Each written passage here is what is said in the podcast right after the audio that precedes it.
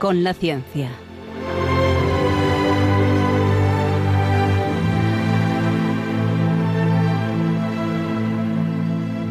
Dirigido por Javier Ángel Ramírez.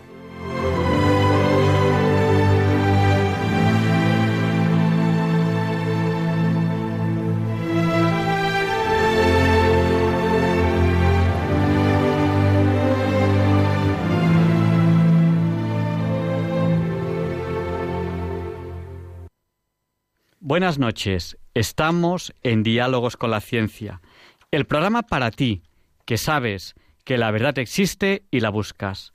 En Radio María, gracias a Dios, todos los viernes en sus dos primeras horas.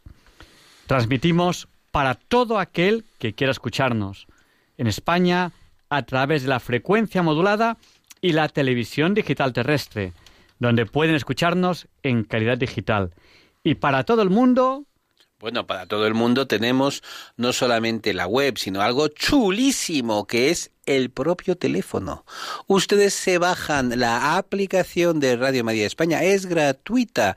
Se la instalan en el teléfono en 15 segundos y están ustedes en Hawái, están ustedes en París, están ustedes en Toronto, en Vancouver ustedes pueden oír este programa y todos los demás programas de Radio María en cualquier lugar del mundo. Bueno, tú dime, ¿qué oferta, qué oferta, Javier Ángel? Sí, y sabemos que hay muchos oyentes, fundamentalmente en Sudamérica. Les enviamos un abrazo muy especial. Aunque hemos tenido sorpresas, a veces nos llama, nos escribe gente desde lugares muy curiosos del mundo, no solamente Sudamérica. Desde Nueva Zelanda nos han escrito. Desde Nueva Zelanda nos han escrito. ¿Y dónde nos escriben? O bien al mail a diálogos con la ciencia arroba radiomaria.es o bien al WhatsApp de el programa Diálogos con la Ciencia, que es el del 8.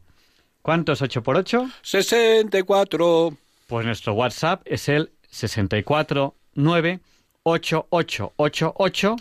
71, que 71 también es 8. Se lo repetimos, por si no se acordaban, 649 71. Este número de teléfono no es para llamar, es solamente, solamente para el WhatsApp. Luego, para llamar, después de la entrevista, ya les daremos el número, el número al que tienen que llamar si quieren participar en directo en, la entrevista.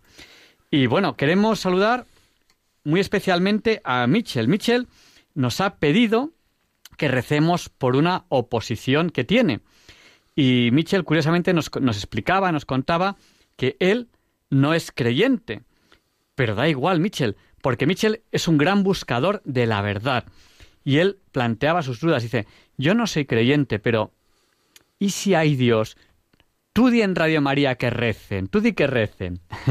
Así que, señores oyentes, les pedimos sus oraciones para Mitchell. Y no solamente para Mitchell, también está de oposición, Mitchell va a hacer su oposición, también está de oposición, está Esperanza.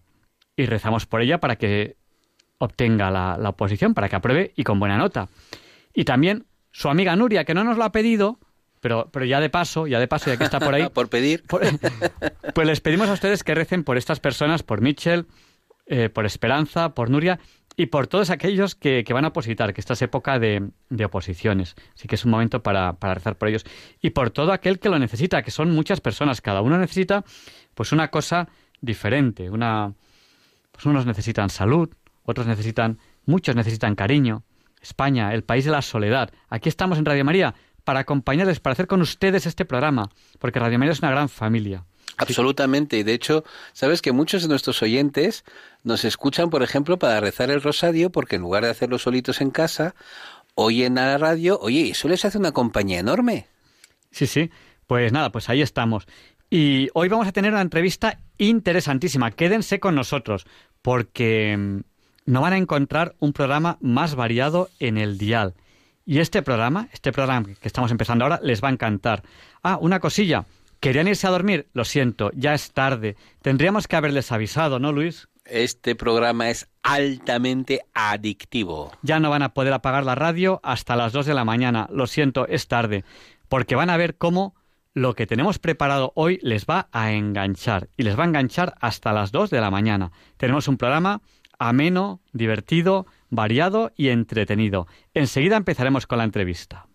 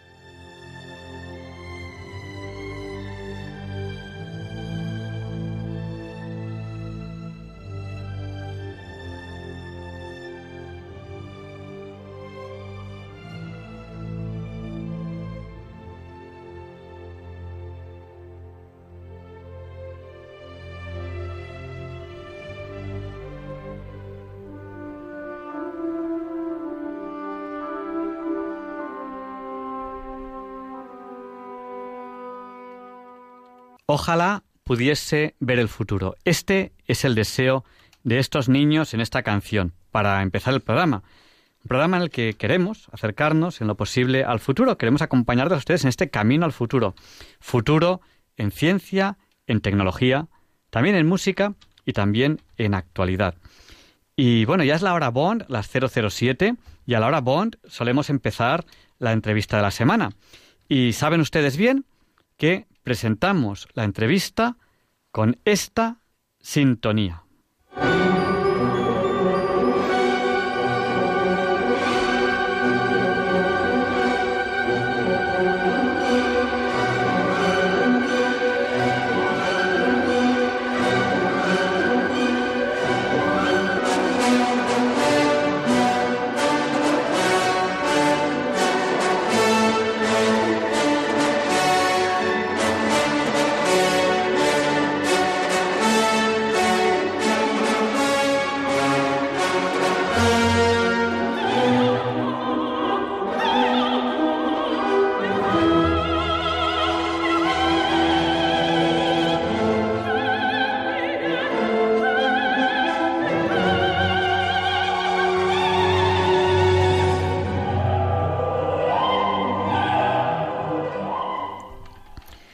Saben ustedes bien que esta es la sintonía con la que presentamos la entrevista de la semana.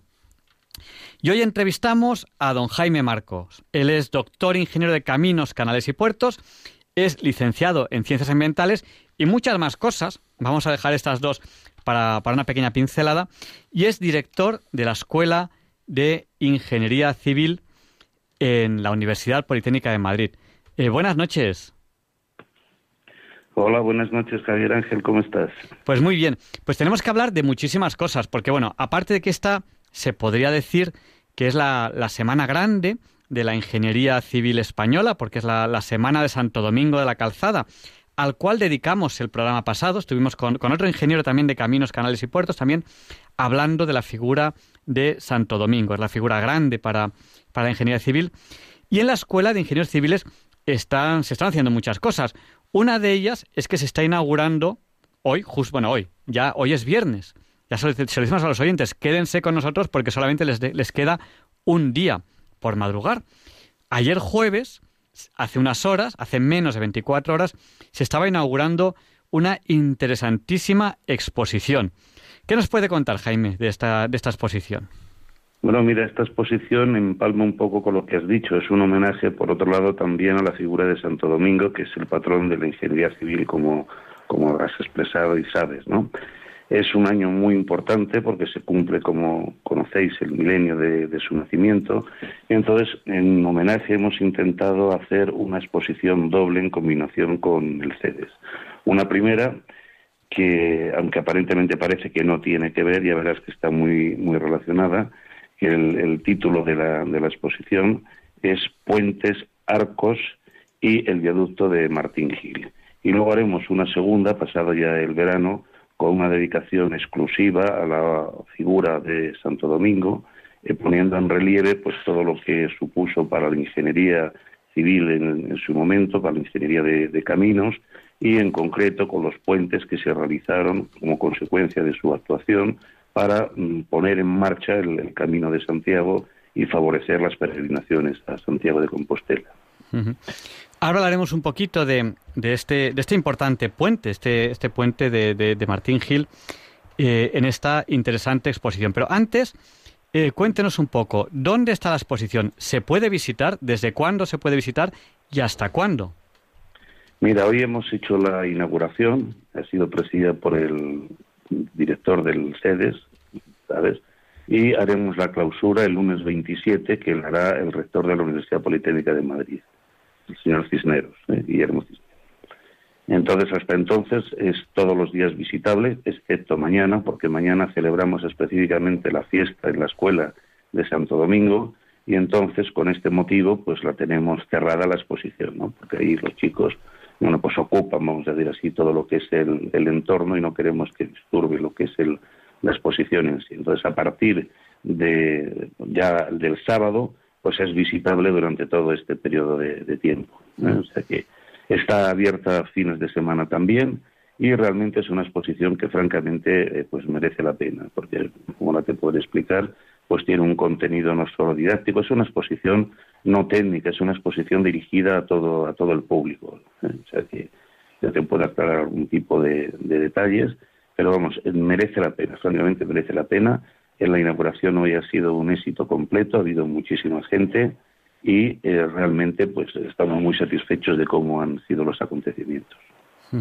Una, una interesante exposición a visitar que además eh, si no me equivoco, el acceso es gratuito, creo yo. El acceso es completamente gratuito. Está en la escuela de, la Escuela Técnica Superior de Ingeniería Civil, que se encuentra, como sabes, en el Cerro de San Blas. Se puede acceder a través del Paseo de María Cristina. Eh, eso habitualmente y también se puede hacer por la parte de atrás, que está pegado al, al retiro, pero esa puerta permanece cerrada los fines de, de semana. O sea, el sábado y domingo no se puede hacer nada más que directamente desde el paseo de, María Cristina. Está enfrente de la estación de Renfe del de AVE. ¿eh? Hmm. Hay que subir por ahí unas escaleritas, pero bueno, realmente el esfuerzo está bien compensado. Hmm. Eh, hay que subir unas escaleras desde, desde la estación del AVE, que es, que es Atocha, o sea que mejor comunicado, eh, mejor comunicado no, no puede estar. Es una exposición que yo, que yo recomiendo, recomiendo sinceramente. Mañana no se va a poder visitar, mañana, eh, si, si, si, alguien quiere, más bien para jóvenes, pero si alguien quiere, eh, hay, hay fiesta en la Escuela de, Ingenieros Civiles, ¿no? En que va a haber unos actos.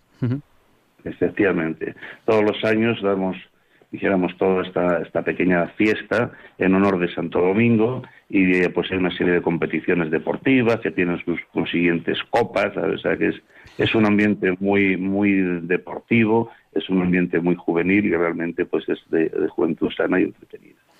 Yo si, si alguien quiere quiere ir a animar mi intención es eh, correr la cronoescalera. No sé si, si Jaime Marco nos puede, nos puede contar un poco. Yo sí lo sé porque la he corrido algún año. ¿Qué es esto de la cronoescalera? Pues tiene, tiene mérito. ¿eh? Eh, vamos a ver, el acceso que, sí, que hay, uno de los accesos directos que da al Paseo de María Cristina es a través de una escalera. Una escalera que realmente supone cerca de 98 peldaños y todos los años como parte ¿no? de esta festividad, pues se organiza una carrera que consiste en subir desde María Cristina hasta la, hasta la escuela. Y lógicamente, pues el, que lo hace en menos tiempo es el que resulta vencedor. Es una prueba dura esa, no es, no es fácil. Ya subirla, eh, dijéramos andando, cuesta. No mucho, pero cuesta. Pero vamos, ya corriendo, realmente el que llega allí tiene, tiene mérito que llega a Bogotá. Yo, eh, yo como anécdota, eh, suelo correrla con, pues cuando estoy en traje en la escuela, que a veces me, ocurre que estoy en traje, y pues cojo y la corro con traje, con corbata y, todo esto. Yo, yo me, hace, me hace ilusión correrla como, como sé. Mañana mi intención es, es correr la cronoescalera y eh, y luego habrá premios y, seguro que me llevo algún premio. Yo siempre me llevo alguno. El, de la elegancia ya lo tienes garantizado. El de la elegancia, vamos, ese. Pero mañana voy a hacer, mañana voy a poner zapatillas porque he subido muchas veces con, zapatos de traje, pero yo creo que ya está bien. Yo creo que ya, voy cumpliendo años y ya mañana yo creo que me voy a poner zapatillas. Pues si, si algún joven quiere, quiere acercarse, eh, hay, hay, fiesta, pues eh, no, sé qué hora empieza exactamente, no sé si empieza a las 12 o, algo así. Más, o menos. Y va, a estar, va a haber muchos jóvenes y bueno, les animamos no solamente a alumnos de la escuela, me parece que, quiero recordar que está abierto así a, más gente. sí, sí, es totalmente abierto, para la gente joven que se lo pasa muy bien, francamente. Hay muy buen ambiente, como te decías antes, y, vamos, merece la pena. ¿eh? Y, y, luego suele haber una segunda parte de la fiesta que suele ser por la noche. No sé si este año también, también lo hay como siempre. Yo alguna vez me paso porque hay alumnos que les hace especial ilusión hacerse fotos con el profesor, pero ya cada, cada año me da más corte porque digo, ya, ya se, lanzan a hacerse fotos, pero bueno, es un tema muy interesante. Bueno, pues estamos... Bueno, Será porque antes te confundías con los alumnos y ahora como vas cumpliendo años ya se te nota que eres profesor. Ya, ya, claro, ya se nota. Bueno, pues estamos hablando con, con Jaime Marcos, eh, él es ingeniero, doctor ingeniero de caminos, canales y puertos, licenciado en ciencias ambientales y director de la Escuela de Ingeniería Civil de la Universidad Politécnica de Madrid. Nos ha hablado de una interesante exposición que tiene lugar ahora, ahora mismo. Se puede visitar mañana no, porque es, el gran día de la, de la, escuela, de la Escuela de Ingeniería Civil, que está en Atocha, eh, pero se puede visitar desde el sábado hasta el lunes 27. Yo se la recomiendo, es una exposición gratuita que eh, el título es eh, puentes, arcos y el viaducto de Martín Gil. No sé si quiere contarnos algo más de este viaducto. ¿Qué ha significado el viaducto en la historia, sobre todo de España y a lo mejor un poco hasta de los peregrinos a Santiago? Pues mira, te lo voy a, te lo voy a explicar de una manera muy, muy simple. Una de las cosas que nosotros buscamos con esta exposición es poner en valor pues lo que es, mm, mm, dijéramos, todo lo que es obra de ingeniería española y como somos un país que somos muy derrotistas, siempre valoramos mucho más lo que viene de fuera que lo que tenemos aquí, pues muchas veces no reconocemos el gran mérito que han tenido muchísimos ingenieros y el patrimonio enorme que tenemos en ingeniería civil. La idea de, de hacer, como te comentaba en un principio, una primera parte de un homenaje a Santo Domingo de la Calzada con este título es por lo siguiente. Eh, partiendo de la, de la idea, vamos a ver, ¿qué, ¿qué es un puente? Lo comentaba yo esta mañana. Un puente no es ni más ni menos que una conexión. Cuando tú quieres unir algo, pues lo que quieres es establecer una conexión. Esa conexión puede tener distintas, vamos a decir así, posibilidades. Eh, te recuerdo, y lo sabes perfectamente, que inicialmente la, palabra puente viene del, latín, ¿no? Y como conoces, pues en Roma en concreto, la palabra pontífice deriva pues de los funcionarios que se encargaban de cuidar y mantener los puentes que había sobre el Tíber. Luego todo eso se colegió, había un, un, colegio de, pontífices y, bueno, pues tuvo representantes tan importantes como el mismo eh, Julio César, eh, que heredó, por así decir, el, título de, pontífice máximo dentro de, este colegio de, su tío. Eh, sucedió a Aurelio era el tío político de él, ¿no? de Cayo, Cayo Aurelio, y eh, dio lugar a que toda la gente entendiera que era un cargo que ya ascendía a lo que era la meramente técnico, porque lo que representaba era la suma de, ¿cómo te digo?, de la excelencia dentro del ámbito religioso, es decir, el sumo pontífice, que es como en estos momentos reconocemos la figura del Papa, es precisamente porque es un hombre que tiende puentes entre el mundo nuestro y el mundo de la, de la espiritualidad. De ahí viene lo de, lo de sumo pontífice. Pero claro, cuando tú tienes un puente con esa idea de conexión y lo que tratamos pues es de, unir dos partes, pues te encuentras de que tienes que recurrir en el mundo físico a un material y tienes que aprovechar las propiedades de ese, de ese material. Así, por ejemplo, pues los incas, sabes que utilizaban, hacían el, el típico puente inca tendiendo cuerdas. Ah, ¿Por qué? Pues porque la cuerda es un material que sometida a su propio peso está sometida a tracciones y aguanta muy bien. El problema de, otros materiales, como es por ejemplo la piedra o es el caso del, hormigón, es el contrario, que es un material que trabaja muy mal en condiciones de tracción, pero muy bien a compresión.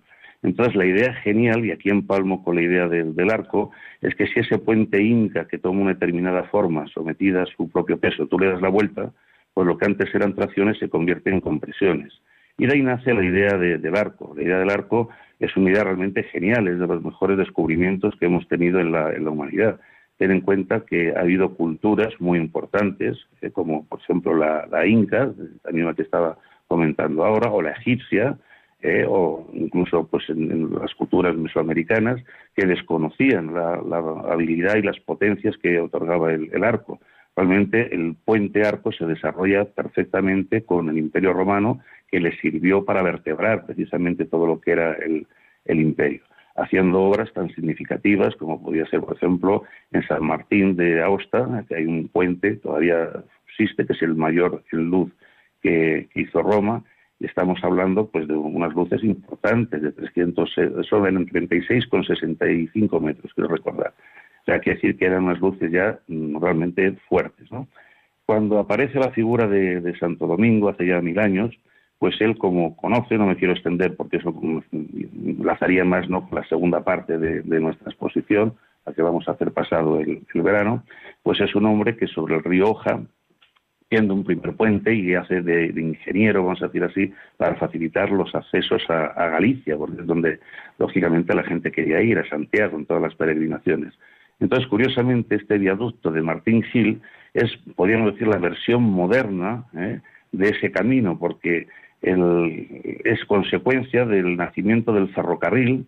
En concreto, había que, cruzar ¿no? de, Zamora a Orense, la famosa línea que, unía Castilla con, todo lo que era Galicia, y entonces mm, la necesidad de cruzar el Esla pues dio lugar a que tuviéramos que, concebir en la ingeniería pues el hacer un puente que hasta entonces pues rompía lo que podían ser las condiciones habituales de lo que se estaba construyendo hasta, hasta entonces. O sea, realmente era una cosa bastante, bastante singular. El impulsor realmente de los puentes en, España, que fue Mateo Sagasta, fue profesor dentro de, nuestra escuela. ¿eh? Y él en 1913, estamos hablando hace más de 100 años, fue el que realmente puso en, valor ¿no? la importancia de este tipo de, estructuras. Se hicieron obras tan importantes también en Zamora como por ejemplo el, puente de Pino, que lo hizo Rivera. Piensa que es un puente que hablamos de 120 metros de luz que es muy importante para, para, la época, era el puente más importante que existía en, entonces en España, en una altura todavía se conserva y está en perfecto funcionamiento, 90 metros de, altura. ¿eh? Y eh, bueno, dio, es contemporáneo de, Eiffel.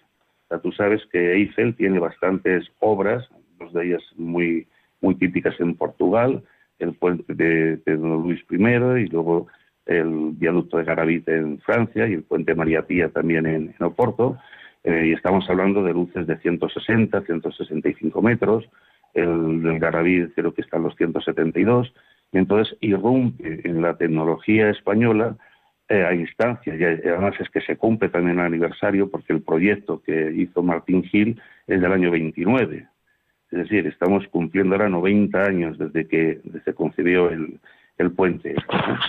Eh, este puente suponía el, salvar el, Esla, pues, mm, atravesando una, una, luz que entonces era, era récord del mundo, o sea, era de difícil construcción, porque realmente pues, piensa que nos vamos ya a los 210 metros, realmente son 209,65 de, de luz teórica, o sea, de, entre ejes, vamos a decir, de, de la base del puente, y que eh, suponía un reto muy importante dentro de la, de la ingeniería, ya no solo por la luz que había que salvar, sino por el sistema constructivo. O sea, tú piensas que todos los puentes que son de fábricas, los típicos puentes romanos, ¿no?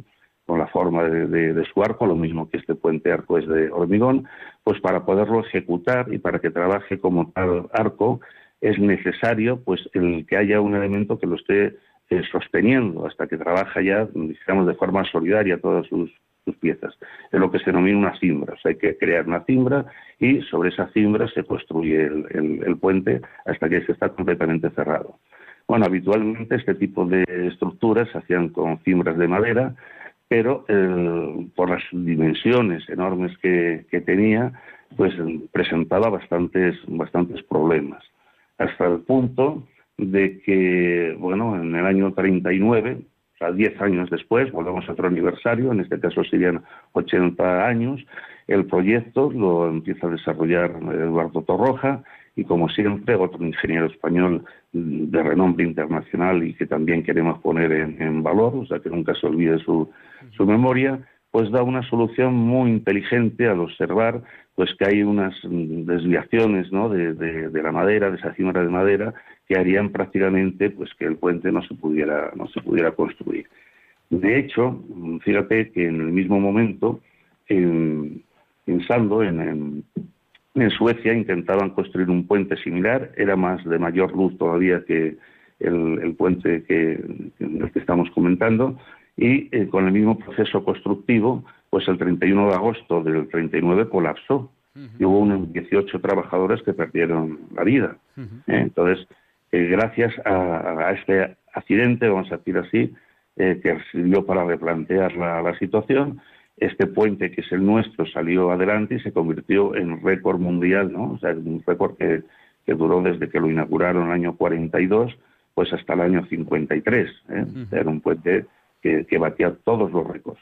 Entonces, es el acceso a Galicia, pero de la parte moderna, es decir, ya con la entrada del, ferrocarril. Por eso empalmo un poco con lo que te decía, de, que es un homenaje, vamos a decir así, de alguna manera medio oculto sobre la figura de, Santo Domingo. Y bueno, ese es un poco el motivo de...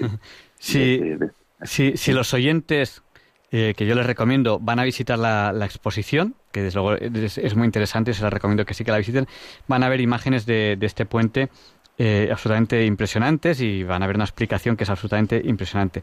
La exposición que se puede visitar eh, cerca de Atocha, en la Escuela de Ingenieros Civiles de la Universidad Politécnica de Madrid, que está subiendo unas escaleritas muy cerquita de Atocha, hacia el Cerro de San Blas pues eh, se titula Puentes, Arcos y Viaducto de Martín Gil, que en su momento es el, récord de luz. La luz, porque a lo mejor algún oyente dice, dice ¿cómo luz? ¿Esto ilumina los puentes y tal?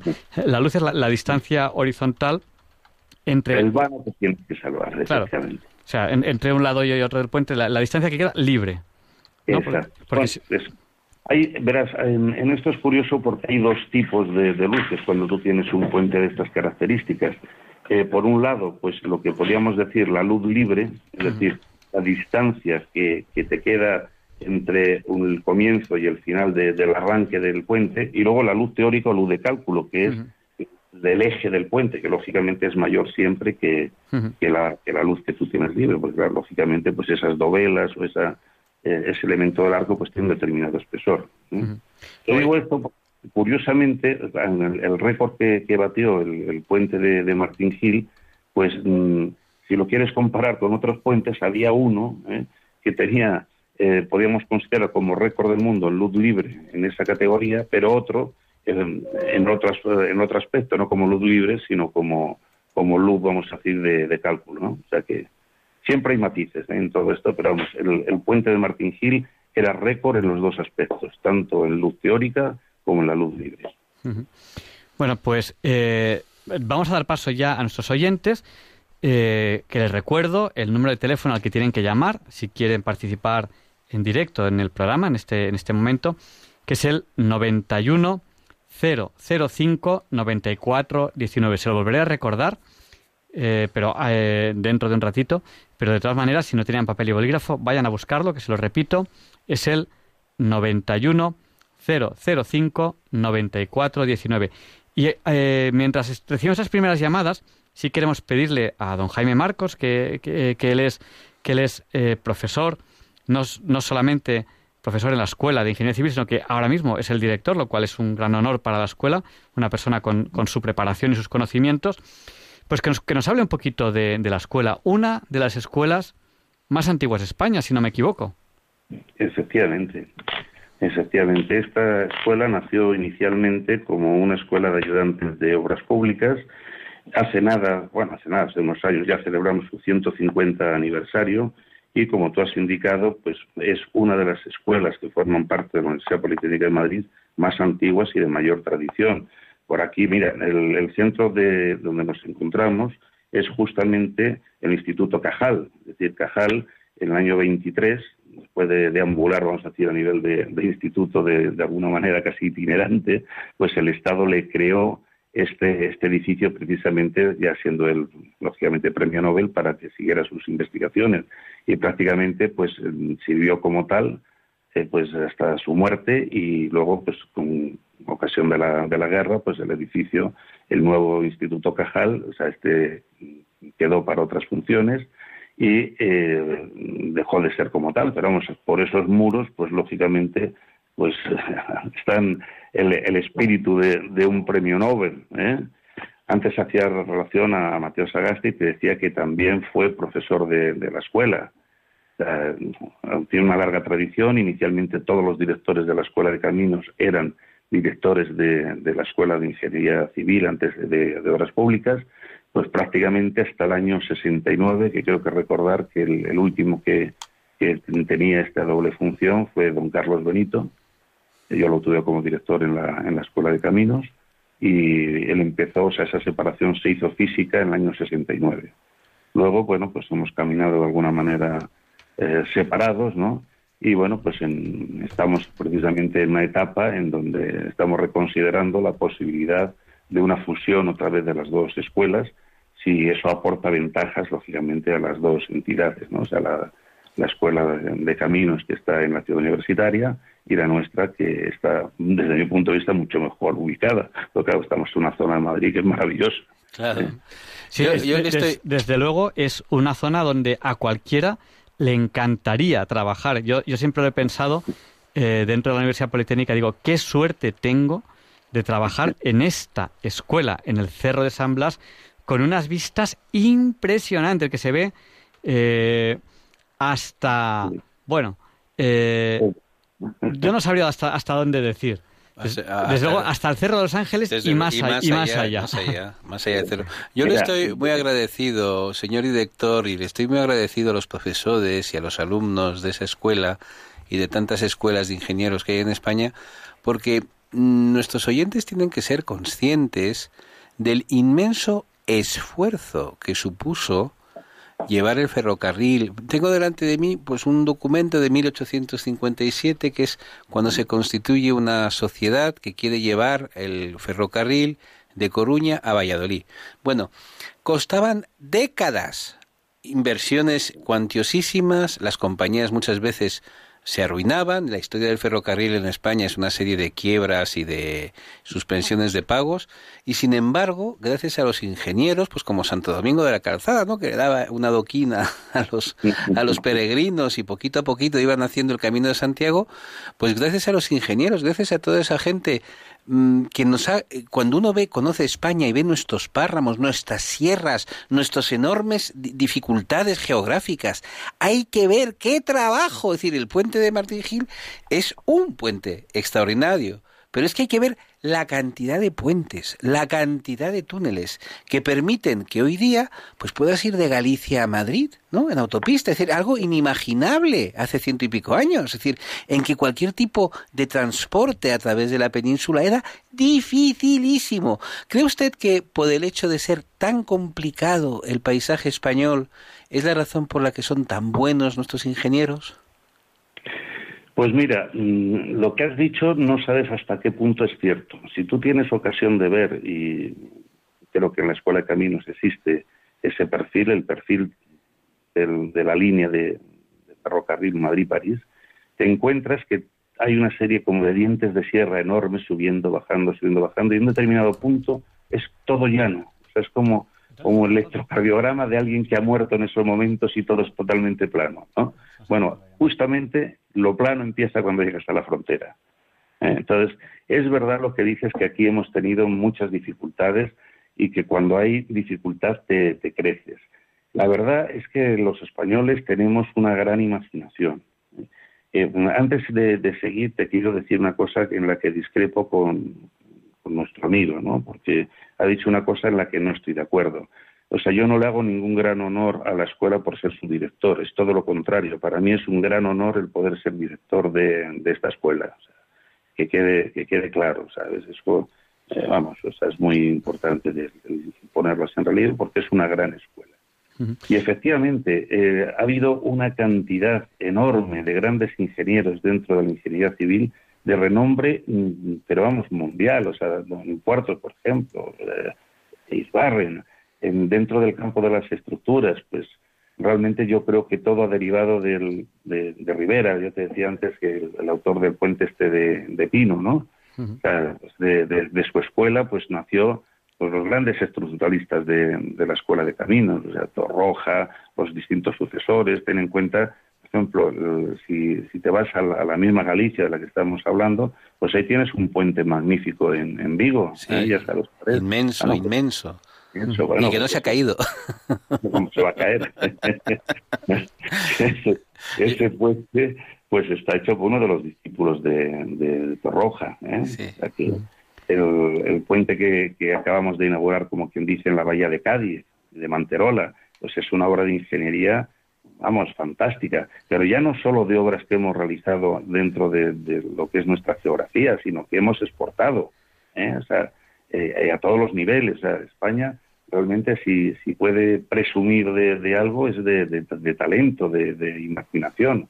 a mí lo que me duele es que hay muchos personajes que caen en el que caen en el olvido, o sea, hay muchísimas muchísimas eh, actuaciones españolas que se han hecho a lo largo de la historia y sin embargo, quizá por el hecho de que los tenemos tan cerca, pues nunca los hemos nunca los hemos valorado. ¿eh? Si has leído, por ejemplo, me parece que venía en ABC este domingo, el caso de un arquitecto eh, español que tiene 900, hizo 900 edificios en los Estados Unidos, ¿eh? de los cuales todavía quedan 600 en pie. Félix Candela, que es el, vamos a decir así, el, arquitecto mágico ¿no? del paraboloide hiperbólico que desarrolló su, su carrera en México, con, haciendo obras tan significativas como la medalla milagrosa, en fin, es el, rey de la, de, la lámina, vamos a decir, pues eh, también es español, o sea, es decir, que, talento en esos niveles nos, nos sobran y es heredado pues realmente de que hemos tenido la suerte de pertenecer a una cultura ancestral. O sea, tú piensas que lo que es ingeniería como tal, ingeniería civil, pues la, mejor que ha habido a lo largo de la historia ha sido la romana. O sea, el imperio romano no se hizo por su ejército, el imperio romano se creó gracias a sus conocimientos de, ingeniería. O sea, había que vertebrar el imperio. Tú hablabas de que hace nada el tiempo que costaba simplemente acceder a, Galicia. Imagínate lo que era hace dos mil años ¿eh? el mantener un imperio que, prácticamente ocupaba toda Europa. O sea, si, había cualquier tipo de revolución, vamos a decir así, en Lusitania, en la zona de, Portugal, si tú no tenías habilitados una serie de caminos que facilitaran que tú pudieras meter ahí una legión, pues ¿cómo controlabas eso? Había que articular urbanísticamente las ciudades. ¿eh? es, que, es que es increíble lo que hemos progresado en ese sentido.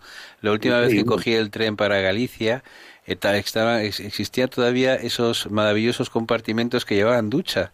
Y entonces yo estaba de repente calentito, me acababa de duchar dentro del tren y estaba viendo debajo de mí todos los montes que separan, todas las montañas que separan Galicia de la meseta, que son impresionantes y nevadas. Y yo pensaba, bueno, lo que habrá costado hacer este tren. Es decir, no hablo de dinero, de talento, para que no se caiga todo. sí, sí, sí. La, la, verdad es que eso afortunadamente nos sobra. Y mira, te quería puntualizar también de las vistas que eh, hablaba antes Javier Ángel, que hay en la escuela Fíjate si son interesantes que eh, Antonio López, pues creo que tiene tres cuadros que ha hecho desde, la, desde la escuela. Y sigue, sigue, sigue pintando, sigue pintando desde, desde la escuela, si no me equivoco. Sí, sí, tenemos un cuadro que está terminando allí y será habilitado para que lo pueda, para que lo pueda hacer. Y vamos, para nosotros pues es un lujo, como te puedes imaginar, extraordinario, vamos, el, tener un, artista así. ¿eh? Si volviese a tener 17 años, no me lo pensaba el lugar donde hay que estudiar es esta escuela, aunque solo sea por las vistas en un lado, y luego tiene un truco en la parte de atrás, que tiene el retiro, que es el sitio ideal para ir a, para ir a tomarse un bocadillo o cualquier cosa, que entre el retiro a un lado y las vistas al otro, yo creo que es la escuela mejor situada de todo Madrid con diferencia. Para mí que sí, o sea, no te lo voy a negar. En eso sí estoy de acuerdo. Luego, luego tiene profesores fantásticos y luego estoy yo que, que bueno, que, que hago lo que puedo. No, no, no, no, mira, eso ahí, ahí sí te puedo juzgar como profesor porque te recuerdo que a ti te he tenido de profesor. Es verdad, es verdad. Cuando te matriculé en ciencias ambientales, a ti y a tu padre. Sí, ¿eh? sí, sí, es verdad. Y algunas clases, pues sí, sí viste, y además me parecieron muy, muy interesantes, por eso te fichamos.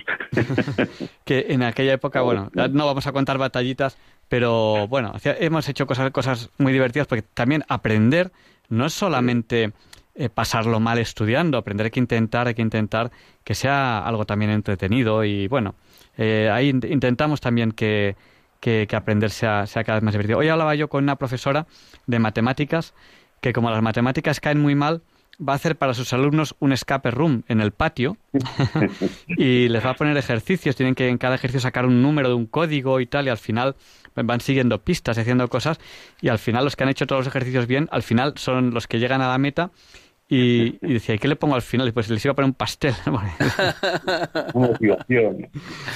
Pero que yo pienso de, de, las matemáticas que el que no le gustan las matemáticas es porque al principio, cuando era muy jovencito, cuando era niño, no tuvo alguien que se las explicara bien. Porque cuando tú tienes, ya no la matemática, en cualquier faceta de la vida, ¿no? Cuando tú entiendes las cosas, las comprendes, pues terminas amándolas, terminan gustándote, tienes ganas de aprender más. ¿eh? O sea, es como, no necesitas motivación externa, sino que tú mismo vas descubriendo todo un mundo. Ahora, realmente cuando una cosa pues se te pone en contra, y es un dolor, vamos a decir así, pues entonces, claro, lo que quieres es salir corriendo, como es el caso ese que me estás contando. Pero no creo que sea una buena salida de motivación el abrir la puerta para que se escapen. y, y, bueno, y, luego pues tenemos en, en, en, la carrera de ingeniería civil, eh, hay una cosa que nuestros profesores consiguen que cuesta mucho, y es que hay que entender cómo se comportan los materiales. Es decir, yo hablando con, con alumnos, dice que, que es, se le, de repente como que se les abre, se les abren los ojos el día que no solamente resuelven un problema y les da un número, sino que entienden qué es ese número, pues yo que sé, por ejemplo, como esfuerzo dentro del material. dices, ¿eso qué es? Un cortante, ¿qué es un cortante? ¿Qué es un flector? ¿Qué es no sé qué? Cuando lo entienden lo que les está dando y entienden por qué un cortante al pasar de una pieza a otra pasa a esfuerzo normal y viceversa, de repente ellos me cuentan que dice, dice, el día que entendí eso, de repente se me abrieron los ojos, ¿no? Hombre, ¿sabes lo que, lo que pasa? Mira, eh, realmente el conocimiento en sí ha evolucionado linealmente, ¿eh? o sea, de una manera muy, muy, muy, poquito con el paso del tiempo. Pero ahora hemos entrado en, en todo lo contrario, o sea, lo que se descubre en un año es mucho más de lo que se ha aportado a conocimiento en, el resto del tiempo que el hombre ha estado ¿no? sobre la Tierra.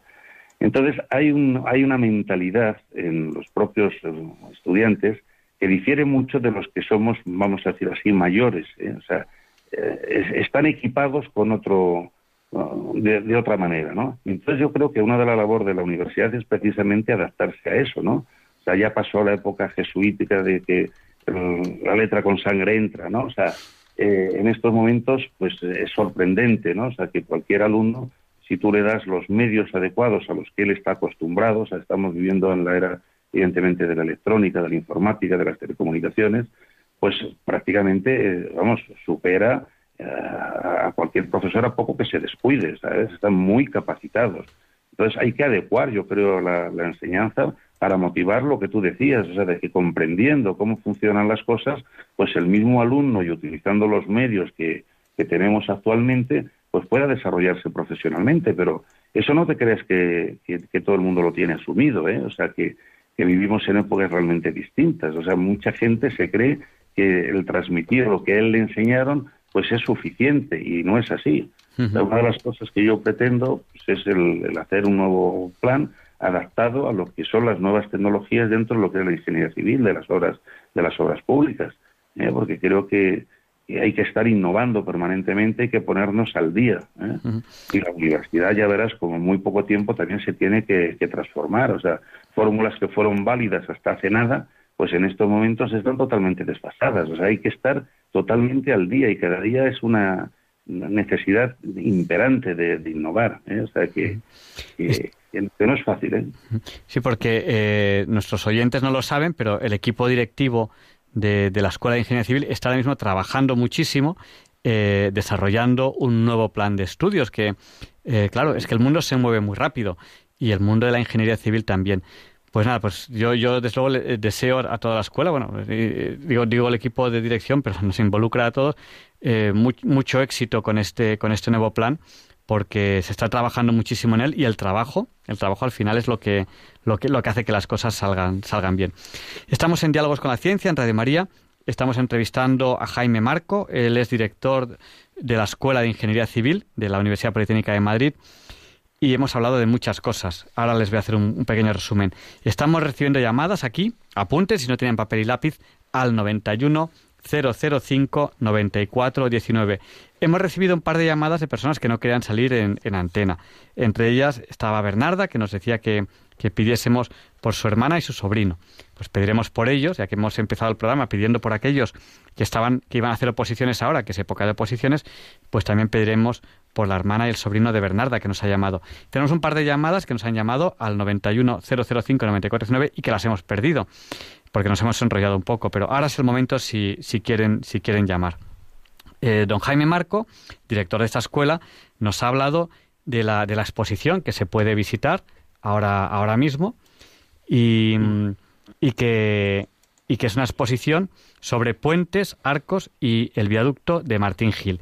Y vamos a dar paso a una primera llamada que tenemos que nos llama ahora mismo desde Madrid. Buenas noches, ¿con quién hablamos? Uy, qué flojito se oye.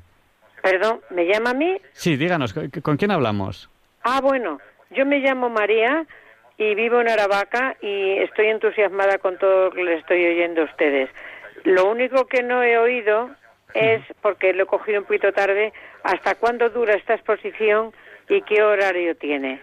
Perfecto, pues María, se lo, se lo decimos ahora mismo por antena, si le parece bien. Perdone, otra cosa le iba a decir. Tengo un nieto que está estudiando arquitectura, no ingeniería, pero yo creo que este, este, esto tan interesantísimo que están contando ustedes le puede interesar, ¿verdad? Sí, y, y también merece la pena que, que visite la exposición, porque por eso, por eso. Los, puentes también también le va, le va, a interesar a un arquitecto. Exactamente, exactamente. Yo además lo voy a hacer la voy a hacer la visita aparte de que me están ustedes entusiasmando con lo que están contando de este famoso puente de Martín Gil, es porque mi, mi hermano, que en paz descanse, que quería haber sido ingeniero de caminos, era ingeniero de montes, pero le encantaba la ingeniería de caminos, le encantaba, y me, me encanta ir a verla. Y también me encanta lo que han contado ustedes de Santo Domingo de la Calzada, qué programa más interesantísimo. Y la escalera, por supuesto, la voy a ver, claro, me le voy a imaginar a usted subiendo y bajando la escalera. Yo, si, si, si quiere verme corriendo por la escalera, Mañana, pues, no, sé a qué hora es la, empieza la, la cronoescalera. Yo iré primero, supongo, a primera hora de la mañana y cuando sea la cronoescalera, pues yo, yo siempre les digo a, a, los alumnos que me dejen correr más o menos el tercero. Porque, porque como yo siempre estoy trabajando, no me gusta estar esperando mucho. Y tampoco me gusta ser el primero, digo, que vaya alguien delante. Entonces, yo siempre les digo a los alumnos, digo, digo, dejarme colarme como el tercero o por ahí. Y así yo subo la cronoescalera corriendo y luego me voy a trabajar un poquito hasta que luego ya sea el reparto de premios. Fenomenal. yo, lo recomiendo. ¿hasta, ¿Hasta cuándo tenemos la exposición? ¿Hasta el día? Lunes 27. ¡Oh! ¿Este lunes? No, el 27. Eh, está, estará desde el sábado, porque mañana no se puede ver. No. desde el sábado hasta el lunes 27. Ah, una semana entera. Una, una, semana entera. ¿Y, y, eh, y horario? Pues eh, don Jaime Marcos nos puede decir el, horario exacto. Yo, supongo. Bueno, llamamos por teléfono a la escuela. yo, supongo, que a las 10 estará ya abierta. Eh, la escuela se abre mucho antes, pero yo no Fenomenal. sé si Y pues supongo que toda la tarde, pues hasta las 7 o 8 de la tarde, yo creo que también está abierto. No, no sé si don Jaime Marco, que le tenemos allá. ¿Cuál, cuál es el número del Paseo Madrid Cristina? Es, eh, es calle Alfonso XII, número 3 y 5, las, es la escuela. Ah. Efectivamente, se puede entrar por Alfonso, Alfonso XII. Ah, detrás del retiro, para, paralela al retiro. Fenomenal, fenomenal. Estupendo. Pues, fenomenal. María, le, esperamos en la exposición. Bueno, usted tiene horario de, escuela. Sí, la, escuela está abierta, sí. Yo, yo, yo, yo casi todos los días solo estoy en la escuela, lo que ocurre que a veces estoy, ahora que sobre todo esta semana la voy a tener un poco rara, a veces estoy por la mañana, a veces estoy por la tarde, a veces estoy mañana y tarde, depende del día. Vamos a dar paso a la siguiente llamada, María. Muchas gracias, ¿eh? Muchas Muchísimas gracias. gracias. Enhorabuena por el programa. Bu- buenas noches. Pues vamos a, a dar paso ya a la, a la siguiente llamada que tenemos ahora, ahora aquí en directo, que nos están llamando al 91 005 94 19. Buenas noches, que nos acaba de llamar. ¿Con quién hablamos?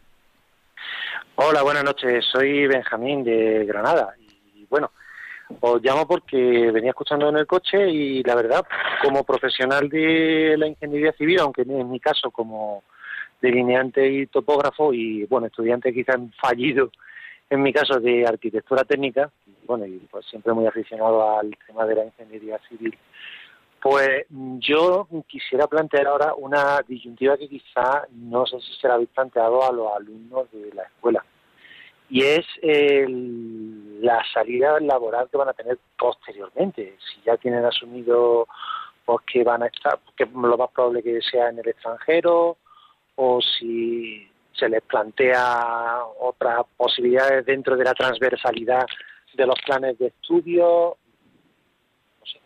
Pues dentro de Le, vam- le vamos a intentar responder si quiere, si quiere por antena. Perfecto, muchas gracias. Y muchas gracias por, por escucharnos. Hemos- Hemos perdido otra llamada que nos llamaba ahora mismo, si quiere volver a llamarnos, al 91 005 94 19. Creo que es esta que tenemos ahora mismo aquí que nos, ha- que nos está entrando. Pues, eh, don Jaime, no, no sé si quiere responderle a, a Benjamín un poco sobre las salidas. Luego diré yo mi experiencia es que yo tengo alumnos trabajando por todo el mundo y es una suerte porque yo este año mando a mi niño pequeño por ahí a estudiar y siempre tengo algún alumno que le digo, vigílamelo de cerca. Don Jaime, no sé si puede decirnos algo a este respecto. Sí, mira, eh, realmente, como sabes, nosotros estamos enfocados básicamente al mundo de la construcción, ingeniería civil, edificación, ¿no? Eh, ¿Qué sucede? Pues que evidentemente en las épocas de crisis el mercado aquí se reduce y eso se nota. Pero tenemos la suerte de que grandes compañías, las- o si quieres, de las más grandes compañías que existen de ingeniería civil, pues son españolas. Entonces estamos, como tú muy bien indicabas, pues eh, colocando a gente en distintos países y vayas donde vayas, te vas a encontrar seguro un ingeniero, o bien de caminos, bien ingeniero civil o ingeniero de obras públicas, que, que- es español. O sea, no es un, vamos a decir así, una profesión que en estos momentos eh, tenga unas posibilidades de, de mercado malas. Yo te diría que todo lo contrario.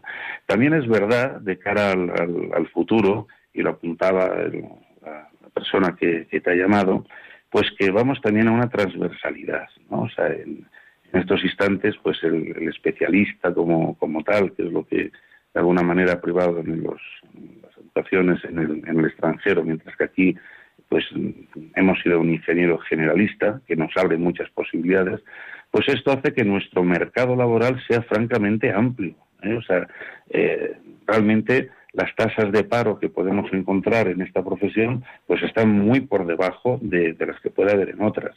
También es verdad que ha aumentado mucho la oferta. O sea, tú piensas que cuando yo te hablaba de la separación que hubo de las dos escuelas, ¿no? o sea, de la escuela de entonces de obras públicas y la escuela de caminos, pues eran las dos únicas que existían en, España. En estos momentos la titulación, eh, no me voy a referir a arquitectura o edificación, hablo en concreto de lo que es ingeniería civil ingeniería de caminos. ¿no? Pues hay eh, 14 centros que están en estos instantes otorgando el, el título de ingeniero de caminos. ¿no? Y aparte de estos que también imparten ingeniería civil, pues hay otras 12 escuelas donde no existe caminos, pero sí existe ingeniería civil, ¿no? Entonces yo creo que también un poco la, tendencia en estos momentos es, el, me refiero al, al futuro estudiante, pues es ir a ciclos cortos, ¿eh? ciclos cortos de hacer un, un grado, y luego pues el completarlo bien con un grado de máster en ingeniería de caminos o bien en otra universidad con otro tipo de grado que le complemente lo que es su, vamos a decir, su formación pero vamos, desde el punto de vista de, lo que es encontrar trabajo, yo creo que es de las profesiones que francamente lo tiene más lo tiene más fácil porque no solo es el mercado nacional sino el internacional. También es verdad que a todo lo que nos gusta pues es el estar en, en, casa no sobre todo pues cuando uno ya ha nacido a partir de un determinado año no antes de un determinado año. También es cierto de que hoy día la movilidad es muy amplia es decir a través de programas como el Erasmus pues los, los, ingenieros que se forman aquí, pues no es nada extraño que, de alguna manera pues eh, complementen su educación dentro del grado del, o del máster en otros países. Quiere decir que, que, estamos mucho más abiertos ¿no? a, a, movernos a otros campos laborales, pero yo creo que las expectativas profesionales siguen siendo muy buenas. ¿eh? Y cuando aquí mejore, lógicamente, las condiciones económicas, pues con mayor motivo. ¿Eh?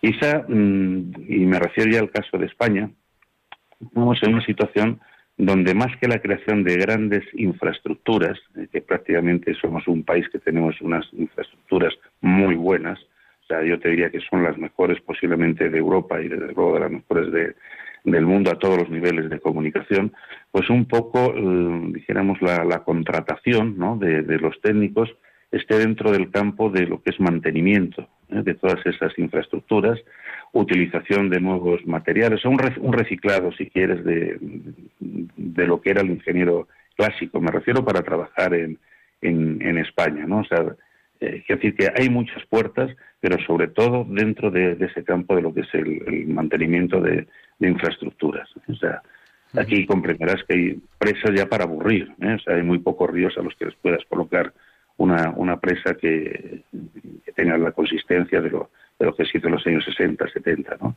Pero bueno, el mundo es muy grande ¿eh? y lo tenemos totalmente abierto. Sí. Fíjate, lo, lo, nosotros estamos haciendo, me refiero como, como país, obras tan singulares como ha sido el, el ferrocarril eh, de, de, de, la Meca, Medina la Meca. El, el canal de, de, Panamá es obra también de, de ingeniería española. Sea, que decir que, nos movemos muy bien fuera. ¿eh? Hace dos semanas eh, entrevistamos a un ingeniero español que estaba trabajando eh, en la obra del alcantarillado actual de, de Londres. O sea que, que esto, es, esto, es, esto es un ahora mismo, ahora mismo la ingeniería civil tiene mucho trabajo en todo el mundo. Lo que ocurre es que bueno, el mundo se globaliza en todos los aspectos. Eh, yo, vamos, en nuestra escuela hemos tenido eh, alumnos que han hecho prácticas en la, en la NASA. que una, chica en concreto que, que, luego hizo prácticas en, en, un proyecto de tratamiento de agua en, en la NASA. Hemos, tenemos, prácticamente en cualquier país del mundo tenemos alumnos ahora mismo trabajando, en España también, por supuesto. Entonces, bueno, pues eso, eso es alentador. Vamos a dar paso ya a la, a la siguiente llamada que nos llama Inés desde Asturias y nos queda muy poquito tiempo para, para la entrevista. Si nos quieren llamar, llámenos ahora al 91 005 94 19 porque nos quedan ya muy poquito tiempo para pasar llamadas. 91 005 94 19. Inés, díganos, el micrófono es suyo. Bueno, pues mire, buenas noches, saludo a todo el equipo. El programa que habéis puesto hoy sobre la ingeniería es súper interesante porque creo que en España hay muy buenos ingenieros, prueba de ello, de lo, que dijo el otro señor, que bueno, en el canal de Panamá, otro canal, que otro túnel que estaban haciendo, me parece que era para la parte esta de Turquía, ¿eh? Yo tuve un familiar que a los 22 años tenía la carrera de, de eso, can, eh, como es, ingeniero de canales, caminos y puertos, o sea que casi nada. Y bueno, pues es mi opinión que me gustan mucho esos programas que son muy interesantes. Y bueno, ya acabo con esto, pero quería pedir una oración, por favor. Quisiera pedir una oración para una hija mía que quiere vender un negocio, que se trata de una administración de lotería, pues ella quiere dedicarse a lo que le gusta, abogada. Y a ver si el Señor pone la mano en ello. ¿eh? Y por todos los que están con exámenes también, que conozca gente que necesita ese apoyo. Pues, pues Inés, pues, se lo transmitimos a nuestros oyentes a través de la, de la radio, sí. que, que, que, recen pues sí. por, por, la familia de Bernarda, que era la, la, la hermana y, y, la, y la sobrina, por la hija de, de Inés, que tiene que, que, vender un negocio. Por, sí. por Mitchell, que tiene posiciones, que nos lo pidió ayer, que Mitchell eh, no es creyente y nos decía, pero por favor, dile a tus oyentes que recen, porque yo no soy creyente, pero ahí tengo yo, que no tengo la cosa, que lo, si hay algo, que recen. Bueno, podemos rezar y ayudarnos unos a los otros. Claro. Yo también por los que pido eh, son gente que eh, sociales que están preparando posición y que son Claro. durísimas, durísimas. Y, y por, por, Así por que- Esperanza y por Nuria, que tiene posiciones, y por todos los opositores ya aprovechamos. Sí, claro, claro, claro, claro. Pues bueno, muchas pues gracias, es un Inés. encanto de poder hablar con vosotros. ¿eh? Soy una persona deficiente visual, así que Bueno. con retinosis pigmentaria, pero vuestra radio me ayuda mucho. Pues aquí, aquí, aquí estaremos porque este programa lo hacemos entre todos. Muchas gracias, Inés. Nada, adiós. Buenas noches. Bueno, pues yo creo que, que va siendo hora de, de terminar la entrevista, y le podíamos decir a don Jaime Marco, porque la, radio es así, la radio es que vienen unos oyentes, eh, se van, se van pocos, porque aquí les, cazamos y, con esta entrevista tan interesante no dejamos que se vayan. Pero seguro que hay oyentes que han llegado con la entrevista empezada o casi terminada. ¿Cómo les podríamos, ejercicio difícil que pongo, en muy poquito tiempo, resumir la entrevista y explicarles un poco qué pueden ver en la exposición actual de la escuela y en las futuras? Bueno, dentro de, la política, vamos a decir, que nosotros tenemos instalados, se trata pues de dar valor a la ingeniería civil española, no solo en sus obras, sino también en todas aquellas personas que en determinado momento fueron capaces de, sacar estos proyectos adelante. ¿no? Hemos empezado con esta pequeña exposición de, digamos, la versión moderna, podemos decir, del, Camino de Santiago a través del, ferrocarril, con una obra que es una obra realmente récord mundial, no solo récord mundial a nivel, vamos a decir, de, luz, sino también de imaginación, porque dentro de lo que nosotros hablábamos antes de, qué podemos exportar hacia el extranjero, lo que exportamos es talento. O sea, afortunadamente en España el talento, el talento sobra. Entonces, es una pequeña muestra de, de lo que se ha hecho aquí y lo que nosotros somos capaces de hacer. Tendremos una continuación, como ya te indicaba antes, con colaboración con CEDES, con el que estoy enormemente agradecido de estar colaborando con nosotros. Son vecinos, ¿sabes? Son vecinos porque, como muy bien sabes, o sea, la central es cruzar la calle, ¿no? Pero realmente, pues, eh, con nosotros tienen una, colaboración a todos los efectos fantástica. Y bueno, con ellos vamos a hacer esta exposición también con, la Cofradía de Santo Domingo de la Calzada la, próxima. ¿eh? Ya he tomado contacto con, con ellos y seguirá también otra serie de exposiciones en los que queremos acercar el conocimiento de lo que se hace en España, lo que se ha hecho en España, pues a todos aquellos que tengan curiosidad.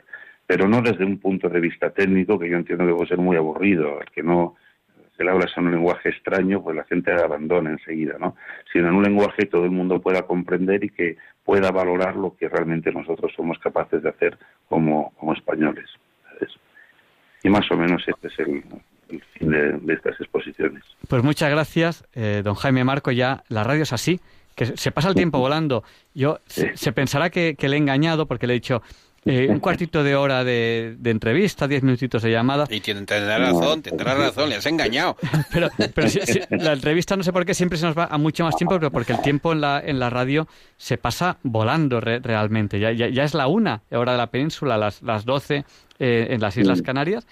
Y, bueno, y seguimos, seguimos con el programa. Terminamos ya, ya la entrevista. Recordamos a nuestros oyentes que desde mi punto de vista merece la pena visitar hasta desde el sábado, desde ese sábado que viene hasta el lunes 27 eh, en, la Escuela de Ingeniería Civil en Atocha.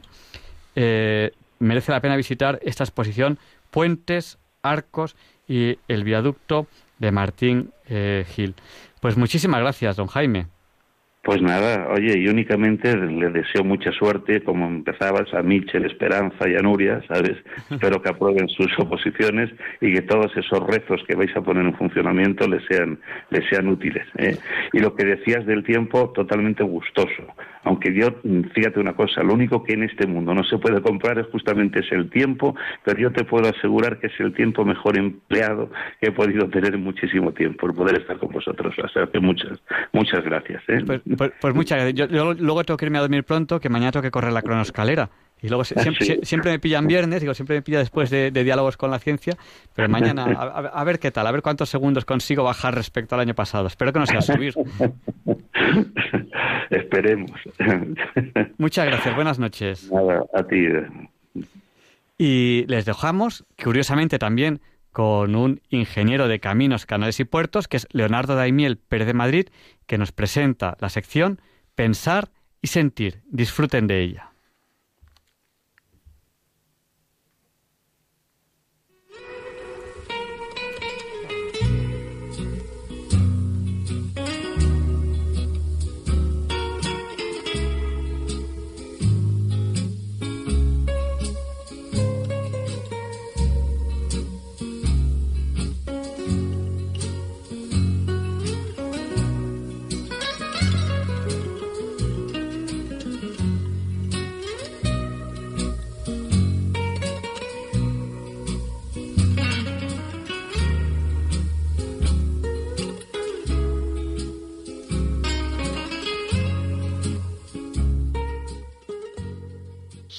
Buenas noches, queridos oyentes de Radio María.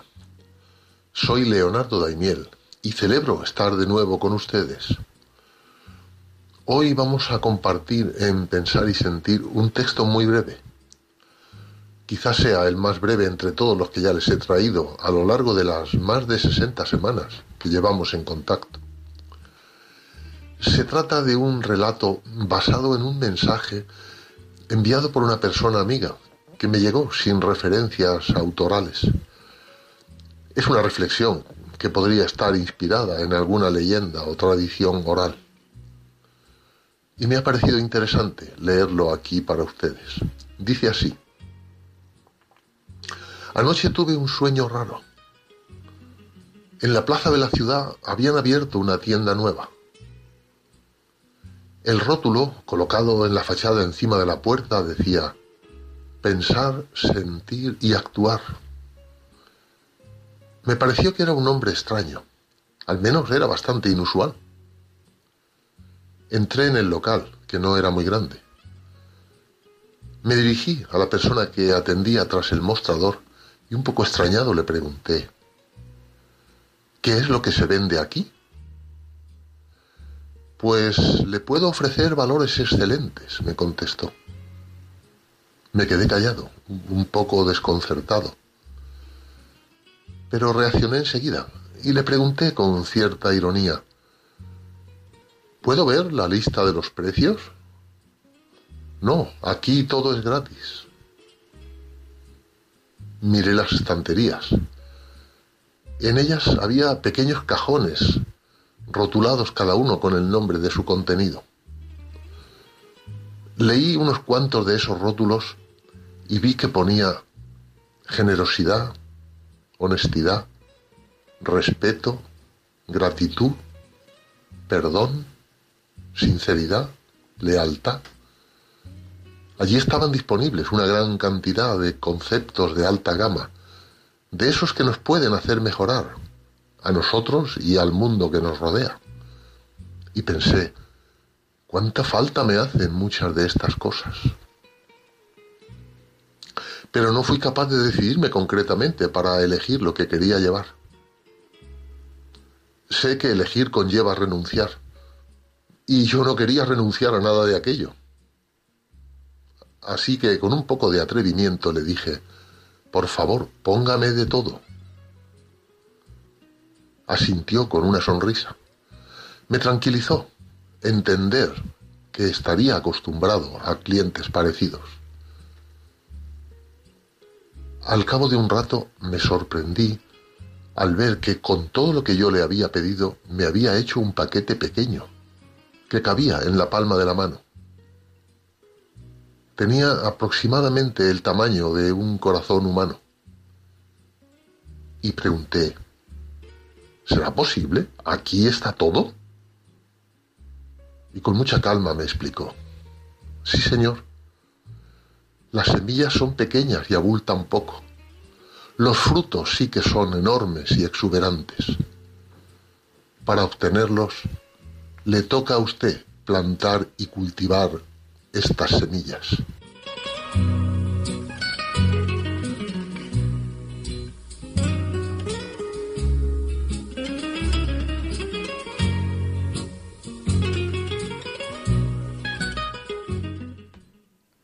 Y Luis Antequera nos explica por qué hoy, viernes 17 de mayo de 2019, no es un día cualquiera. Quédense con nosotros, que solamente les queda un día que madrugar esta semana y a continuación. Luis, ¿están ya los niños por aquí?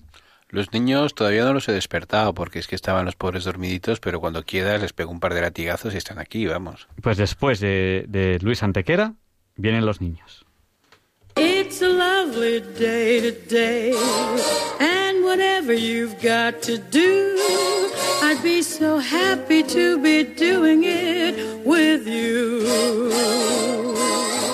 But if you've got something that must be done, and it can only be done by one, there is nothing more to say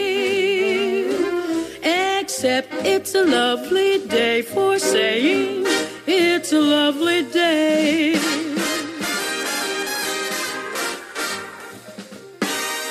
No, Javier Ángel, no directos compañeros de diálogos con la ciencia, no, queridísimos oyentes de Radio María. Claro que no es un día cualquiera, ningún día es un día cualquiera. Y este 17 de mayo que nos disponemos a comenzar hoy tampoco porque en fecha tal, pero del año 822, a la muerte de Alacán I, inicia su reinado Abderramán II cuarto emir de Córdoba que va a reinar 30 años. Introduce la numeración arábiga basada en el sistema decimal. Funda Murcia y amplía la maravillosa mezquita de Córdoba. En 1642, Paul de Chomedy funda la aldea de Ville-Marie, actual Montreal, en Canadá. En 1792, en Nueva York, tiene lugar una reunión de 24 empresarios en la que, con el acuerdo conocido como Baton Wood Agreement, se dan los primeros pasos para la creación de la bolsa neoyorquina y el comercio de acciones.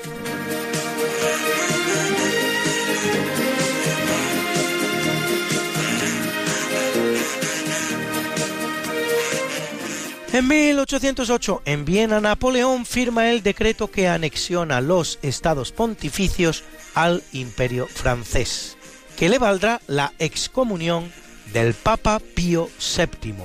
En julio, el Papa será secuestrado por los franceses, que se lo llevan a Grenoble y más tarde a Savona. Y en 1814, las fuerzas de Guillermo Brown logran la victoria contra la escuadra realista española, propiciando así la toma de Montevideo solo pocos días más tarde.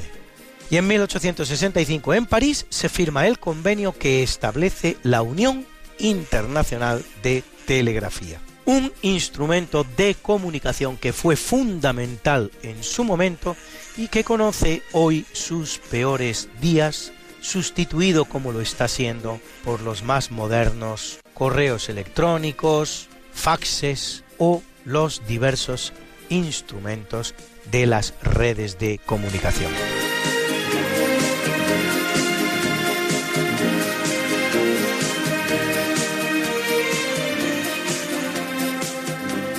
Y es una fecha muy importante en el devenir de la historia de la España del primer tercio del siglo XX, ya lo van a ver porque en 1902, al cumplir los 16 años, Alfonso XIII inicia su reinado, poniendo fin así a la regencia de su madre, la reina María Cristina de Habsburgo. Dura su reinado casi 29 años hasta que en abril de 1931 abandona España y se proclama la Segunda República. En 1928 se inaugura el servicio telefónico entre España y Portugal. En 1933 la Segunda República Española aprueba la Ley de Confesiones y Congregaciones Religiosas que reglamenta el culto desde el Estado. Nacionaliza parte importante del patrimonio eclesiástico. Permite al Estado vetar nombramientos religiosos y establece el cierre de los centros educativos católicos. En el mismo marco de la Segunda República Española, en 1937, en Valencia, Juan Negrín se proclama nuevo jefe de gobierno de la República. Entre sus medidas estrella, el envío del oro del Banco de España a Moscú y la apertura de todas las cajas fuertes españolas para llevarse su contenido a México a bordo del barco Vita. En marzo de 1939, eso sí, desde su refugio en París, todavía preconizará el alargamiento de una guerra civil que la República tenía ya inexorablemente perdida para que enlazara así con la Segunda Guerra Mundial, que no habría de comenzar sino cinco meses después.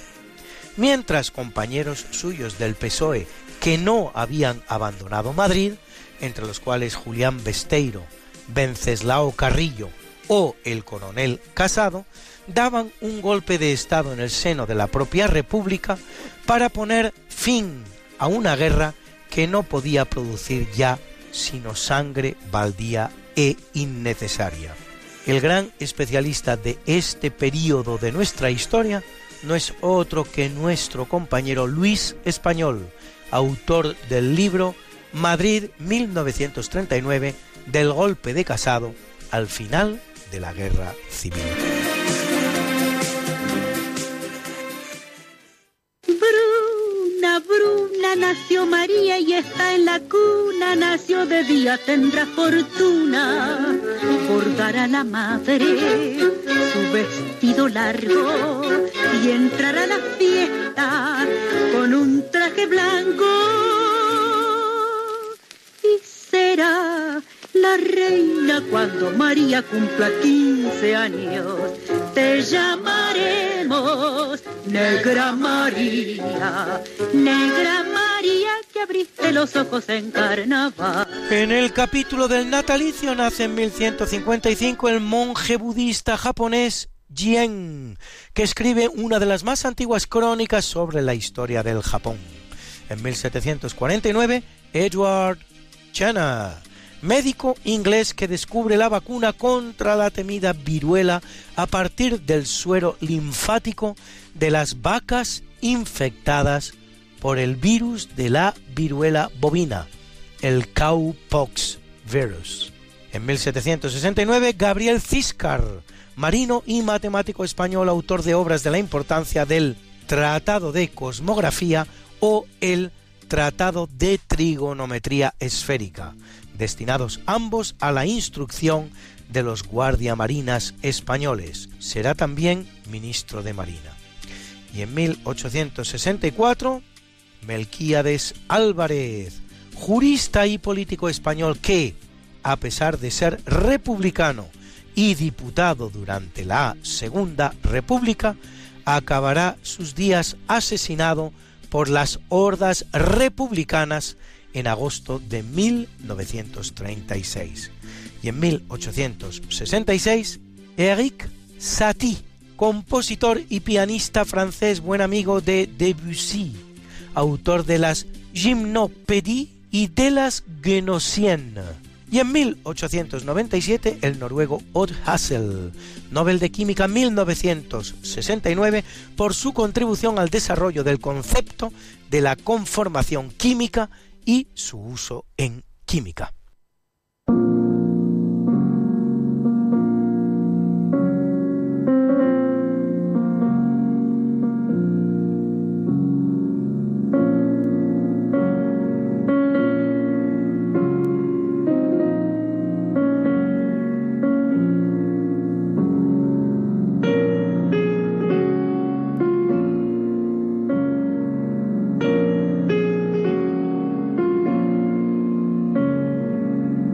Capítulo del obituario muere en 1510 Sandro Botticelli, gran pintor del Renacimiento florentino, autor de obras maestras como El nacimiento de Venus o La primavera.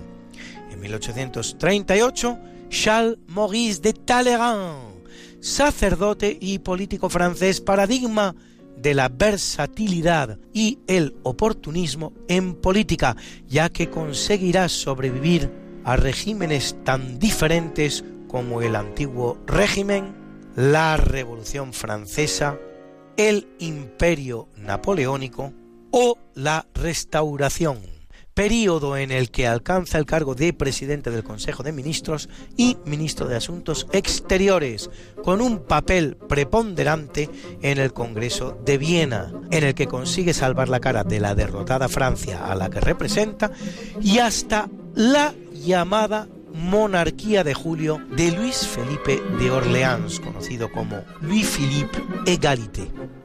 Y en 1935 el que muere es Paul Ducasse, compositor francés de la escuela impresionista, autor de L'apprenti sorcier, el aprendiz de brujo.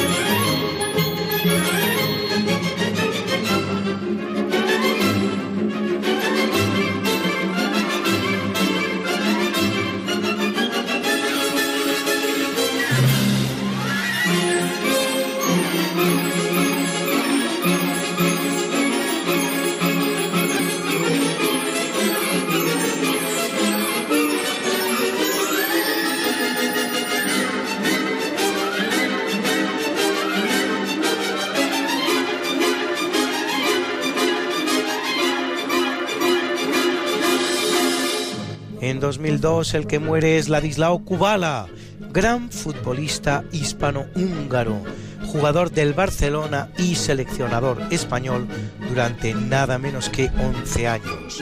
Y en 2009, Mario Benedetti, prolífico escritor uruguayo que escribe poemas, cuentos, novelas, obras de teatro, ensayos, artículos y hasta canciones, entre todos los cuales destaca su gran novela Primavera con una esquina rota. Y en 2012, Donna Summer, compositora y cantante estadounidense que a dúo con Barbara Streisand nos deja este maravilloso No More Tears, no más lágrimas.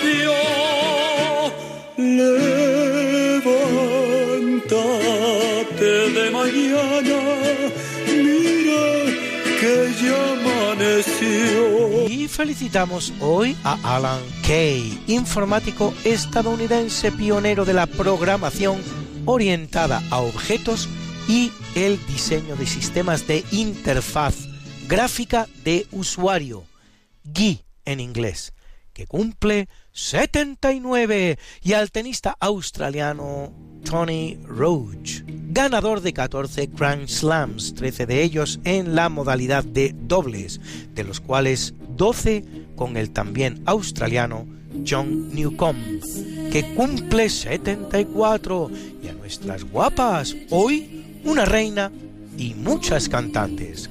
La argentina Máxima Zorreguieta, reina de Holanda que cumple 48.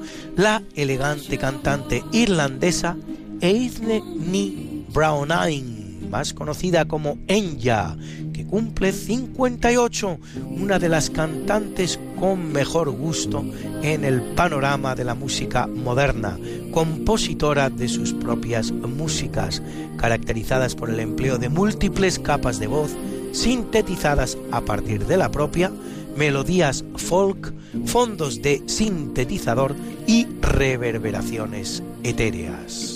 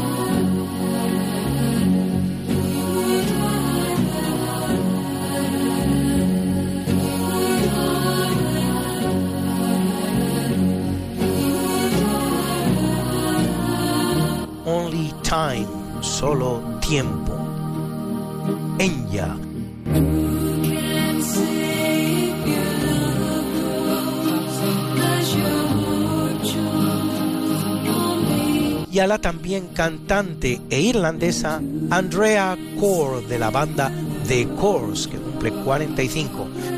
Y a la también cantante pero israelí Shiri Maimon, que cumple 31.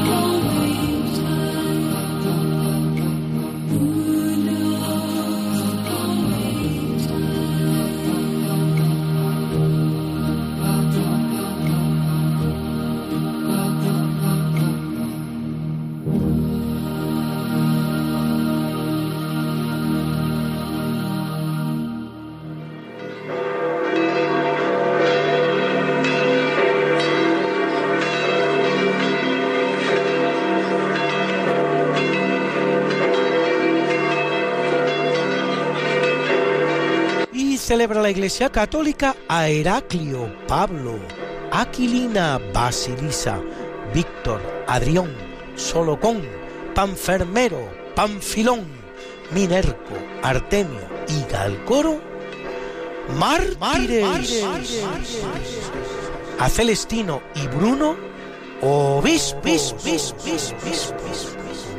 a Restituta, y a Pascual Bailón y Teodomaro, confesores. hoy es el Día Mundial de las Telecomunicaciones y de la Sociedad de la Información. Y como yo sé que a muchos de ustedes les gustan estas efemérides, pues pueden ustedes consultarlas como siempre en el medio Religión en Libertad, en su columna En Cuerpo y Alma, donde las colgamos para ustedes cada semana. Got something that must be done, and it can only be done by one. There is nothing more to say, except it's a lovely day for saying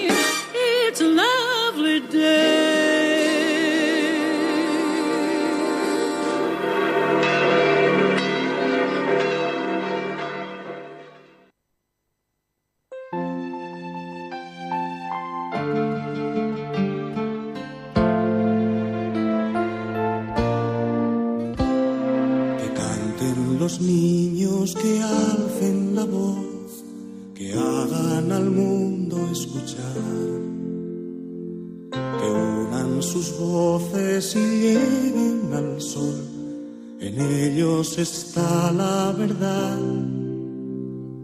Que canten los niños que viven en paz y aquellos que sufren dolor.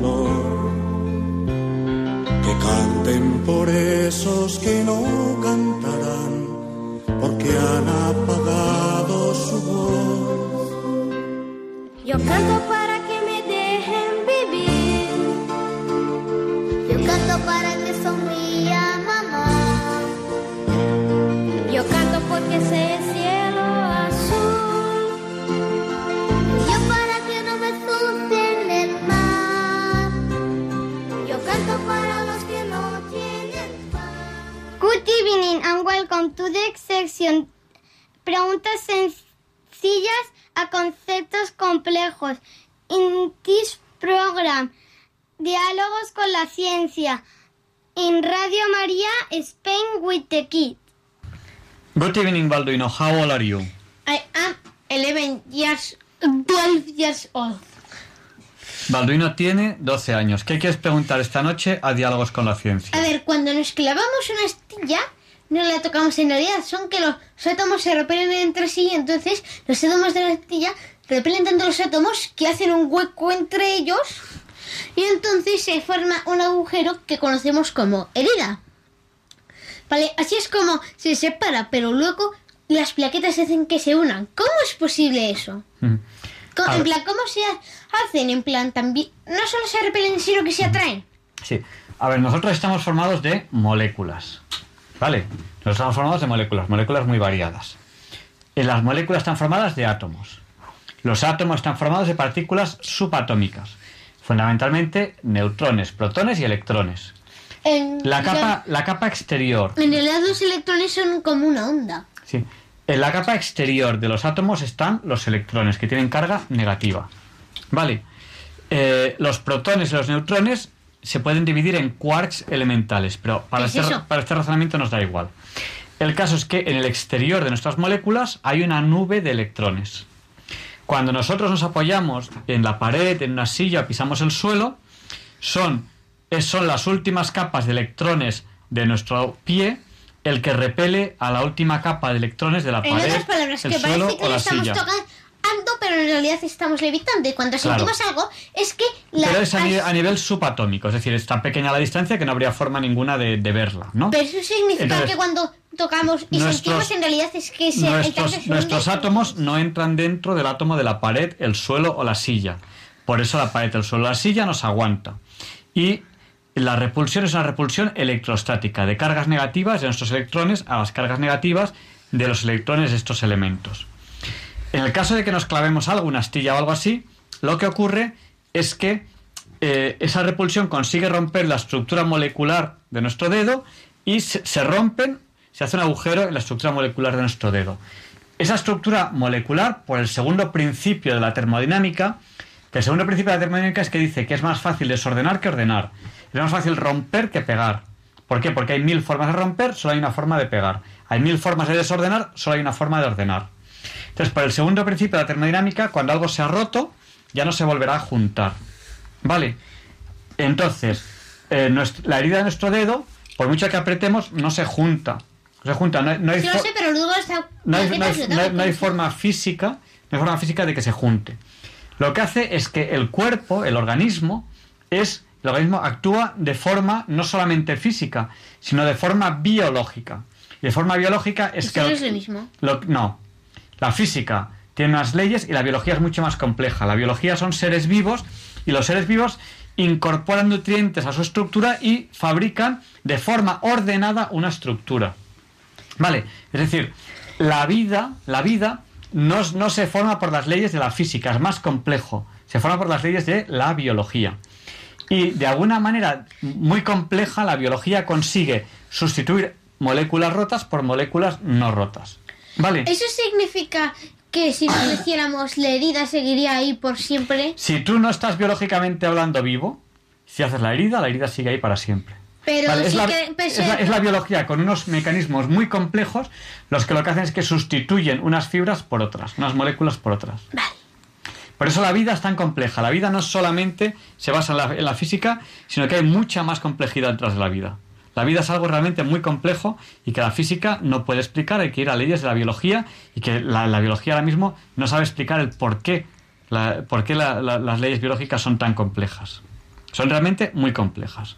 Por eso, eh, cuando uno ve la maravilla de la biología, fácilmente, al ver esa maravilla, se ve acercado a Dios, porque... Vale, eh, pero Dios- Dios me acabo de dar cuenta de una cosa. Dime. Que cuando nosotros pegamos plastilina, entonces eso como que no, no tiene sentido, porque si no se puede juntar, se puede romper. A ver, la puede- plastilina es, es- un compuesto que tiene una, una propiedad. Y la propiedad es que se, compier- se comporta de una manera plástica y sí que se mezclan ahí los átomos de un trozo con los átomos de otro. O sea, ahí sí que O realmente... sea que no tiene mucha capa de electrones. Eh, bueno, la- sus propiedades físico-químicas son esas, ¿no? Entonces, se consiguen realmente, cuando tú aprietas fuerte la plastilina, que uno- unas moléculas entren de nosotros y se mezclen. ¿Por qué? Porque no actúa como un sólido, no tiene forma propia la plastilina. ¿Vale? Cuando tú le aplicas una fuerza, pierde su forma propia. Entonces es líquido. No es líquido. Porque eh, tienes que aplicar una Entonces, fuerza... ¿qué es? Plástico. Tienes que aplicar una forma, una, una, una, una fuerza suficientemente grande para que unos átomos entren dentro de otros. En un líquido entrarían espontáneamente. Depende de si son líquidos miscibles que se pueden mezclar o inmiscibles que no se pueden mezclar. ¿Vale? Vale. Para que sonría mamá.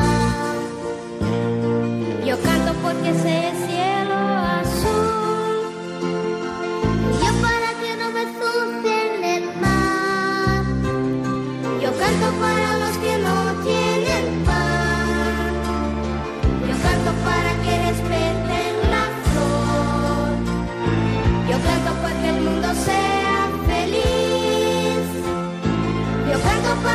escuchar el cañón. Good evening, Ruth. How old are you?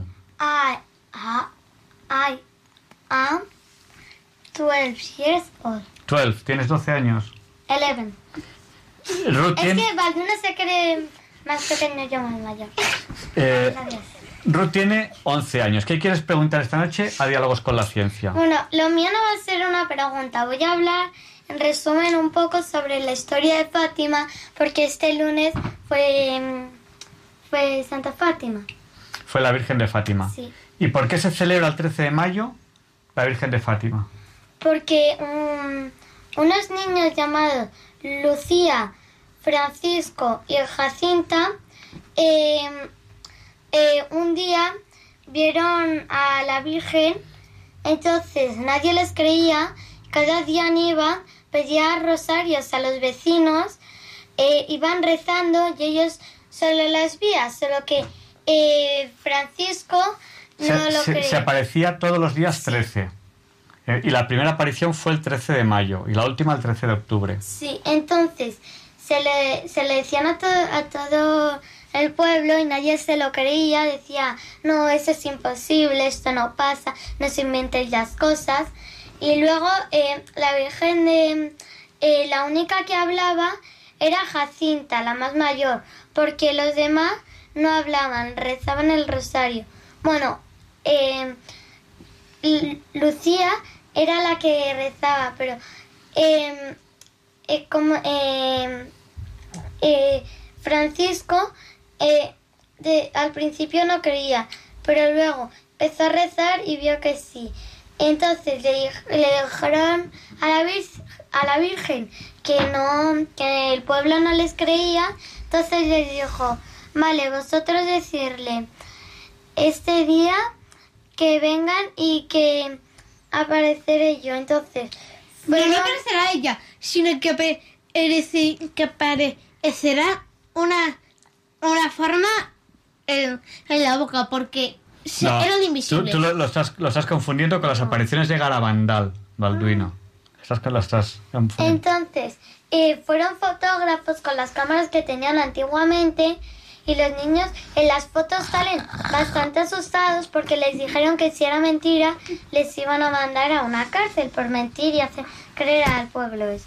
Entonces, llegó, llegó Fátima, se les apareció, todo el pueblo les creyó. No, Fátima es el pueblo. Llegó la, la Virgen que se la apareció. Virgen de- que se apareció y el pueblo ya sí les creía porque todo el mundo a veces dice si Bueno, no lo porque veo no hubo, lo creo". hubo un gran milagro que pudo ver todo el mundo, que es el milagro del sol.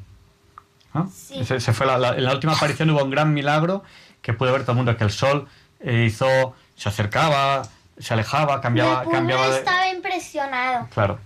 Bueno, pues eh, tenemos que rezar a la Virgen de Fátima, a la cual le debemos una visita. Desde el año pasado le debemos una visita a la Virgen de Fátima. Prometimos que iríamos, tenemos que cumplir nuestra promesa. a Lourdes ya hemos ido A Lourdes ya hemos ido, pero prometimos que íbamos a Lourdes y a Fátima. Tenemos que ir a Fátima y no lo hemos cumplido de momento y hemos hecho mal, pero tenemos que hacerlo. Y le pedimos a la Virgen de Lourdes y a la Virgen de Fátima que intercedan por nosotros para que todos paséis de curso, especialmente Teresa, que está en una situación muy crítica. Rogamos a nuestros oyentes que recen por Teresa también, ¿vale? Y Teresa no va a salir en la radio Teresa no va a salir en la radio porque hoy está estudiando, que tiene examen de matemáticas mañana y va muy justita. Por favor, pedimos a nuestros oyentes que recen mucho por estos niños para que pasen de curso, especialmente por Teresa, que, que va muy, muy justita este año. que unan sus voces y lleguen al sol. En ellos está la verdad. Canten los niños que viven en paz y aquellos que sufren dolor. Que canten por esos que no cantarán porque han apagado su voz. Canto porque sea verde el jardín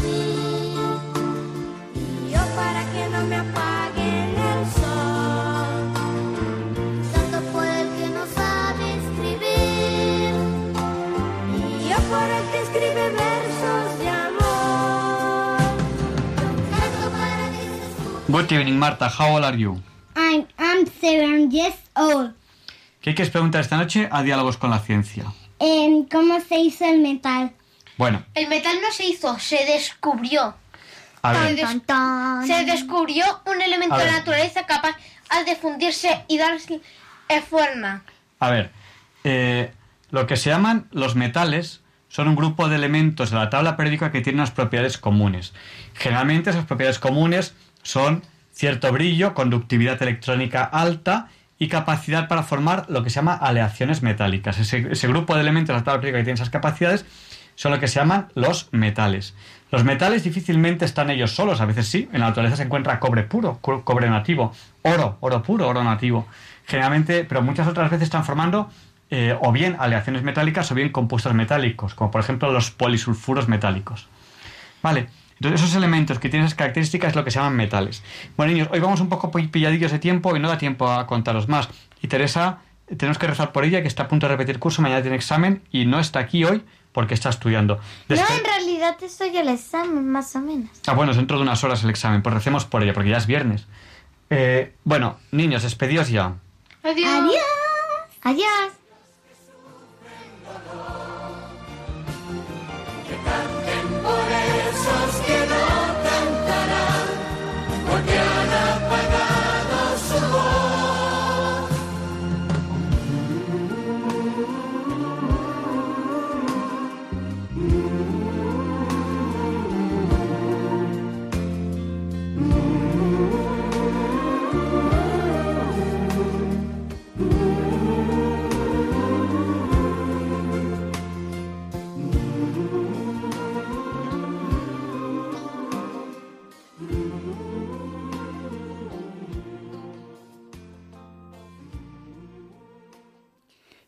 Nos quedan unos pocos minutos de programa, donde si ustedes quieren pueden participar en directo ya para cerrar el programa.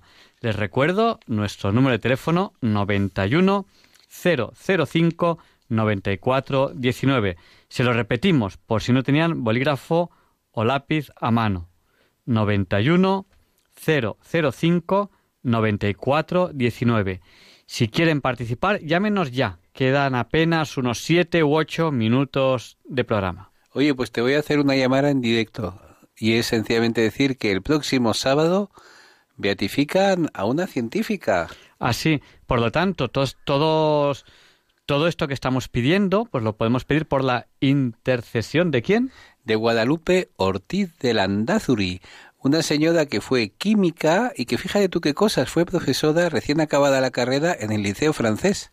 Qué curioso, pues nada, pues pueden pedir su intercesión porque la van a beatificar este sábado.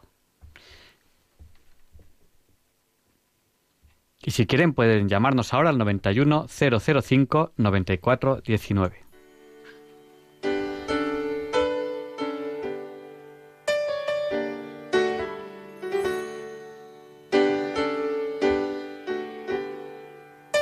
Una canción de superación. Se, titula Up Where We Belong. Arriba, a lo donde pertenecemos, a las cimas como las águilas. Y es una canción de Joe Cocker que todos nuestros oyentes conocen porque la han oído en Oficial y Caballero.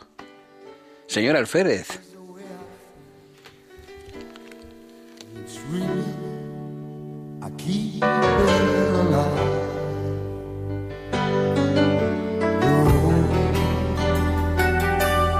Is long. There are mountains in our way, but we climb a step every day.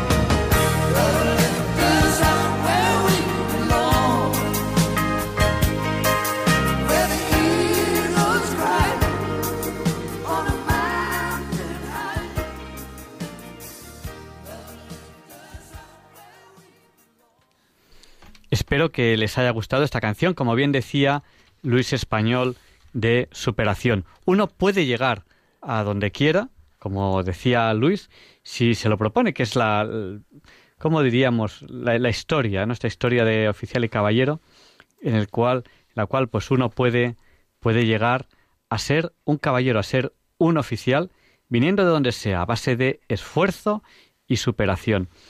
Y bueno, ¿a ¿cómo se llega a los lugares? Pues se llega andando y caminante, ya sabes que no hay camino, que se hace camino, camino al al andar. Quizás una de las más bonitas canciones de Juan Manuel Serrat.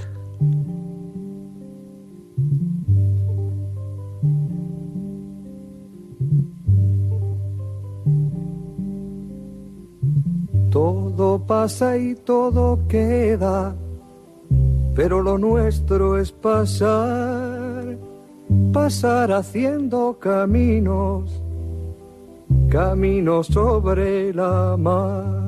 Nunca perseguí la gloria, ni dejar en la memoria de los hombres mi canción. Yo amo los mundos sutiles, ingrávidos y gentiles, como pompas de jabón. Me gusta verlos pintarse de sol y grana volar bajo el cielo azul, temblar súbitamente y quebrarse. Nunca perseguí la gloria. Caminante, son tus huellas el camino y nada más. Caminante, no hay camino, se hace camino al andar. Al andar se hace camino y al volver la vista atrás se ve la senda que nunca se ha de volver a pisar. Caminante, no hay camino, sino estelas en la mar. Hace algún tiempo en ese lugar donde hoy los bosques se visten de espinos, se oyó la voz de un poeta gritar, caminante no hay camino, se hace camino al andar, golpe a golpe, verso a verso. El poeta lejos del hogar que cubre el polvo de un país vecino. Al alejarse le vieron llorar. Caminante no hay camino, se hace camino al andar. Golpe a golpe, verso a verso. Cuando el jilguero no puede cantar, cuando el poeta es un peregrino, cuando de nada nos sirve rezar. Caminante no hay camino, se hace camino al andar, golpe a golpe, verso a verso, golpe a golpe, verso a verso, golpe a golpe, verso a verso. Y animándoles a que recorran el camino en busca del destino, en busca de la verdad, terminamos ya este programa de hoy, 17 de mayo de 2019. Les esperamos la semana que viene, si Dios quiere. No falten. Les dejamos con el Catecismo de la Iglesia Católica, con Monseñor José Ignacio Munilla, obispo de San Sebastián, con esta oración. Señor, dame una voz como la de Monseñor Munilla y una sabiduría como la suya, que sé que les va a encantar el catecismo, porque desde luego vaya sabiduría, vaya forma de, explicarlo. Y bueno, también le pediremos a San Juan Pablo II que interceda por nosotros para que se nos libre del mal. Muchas gracias y hasta la semana que viene.